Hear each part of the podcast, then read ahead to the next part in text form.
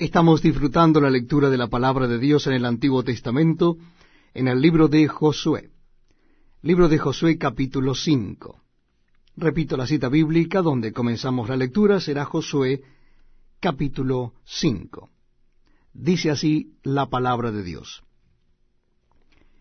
Cuando todos los reyes de los amorreos que estaban al otro lado del Jordán al occidente, y todos los reyes de los cananeos que estaban cerca del mar, oyeron cómo Jehová había secado las aguas del Jordán delante de los hijos de Israel hasta que hubieron pasado, desfalleció su corazón, y no hubo más aliento en ellos delante de los hijos de Israel.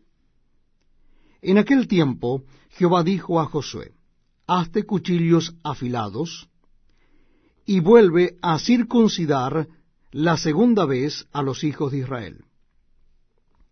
Y Josué se hizo cuchillos afilados, y circuncidó a los hijos de Israel en el collado de Aralot. Esta es la causa por la cual Josué los circuncidó. Todo el pueblo que había salido de Egipto, los varones, todos los hombres de guerra, habían muerto en el desierto por el camino después que salieron de Egipto. Pues todos los del pueblo que habían salido estaban circuncidados. Mas todo el pueblo que había nacido en el desierto por el camino, después que hubieron salido de Egipto, no estaba circuncidado.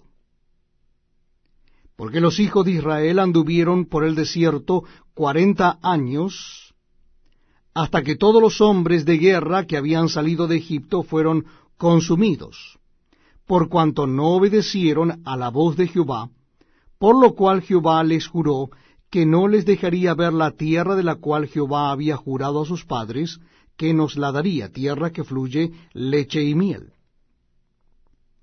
A los hijos de Helios, que él había hecho suceder en su lugar, Josué los circuncidó, pues eran incircuncisos, porque no habían sido circuncidados por el camino. Y cuando acabaron de circuncidar a toda la gente, se quedaron en el mismo lugar en el campamento hasta que sanaron. Y Jehová dijo a Josué, Hoy he quitado de vosotros el oprobio de Egipto, por lo cual el nombre de aquel lugar fue llamado Gilgal hasta hoy.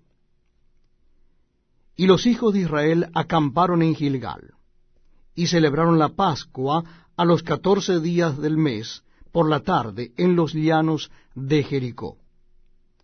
Al otro día de la Pascua comieron el fruto de la tierra, los panes sin levadura, y en el mismo día espigas nuevas tostadas. Y el maná cesó el día siguiente, desde que comenzaron a comer del fruto de la tierra. Y los hijos de Israel nunca más tuvieron maná, sino que comieron de los frutos de la tierra de Canaán aquel año.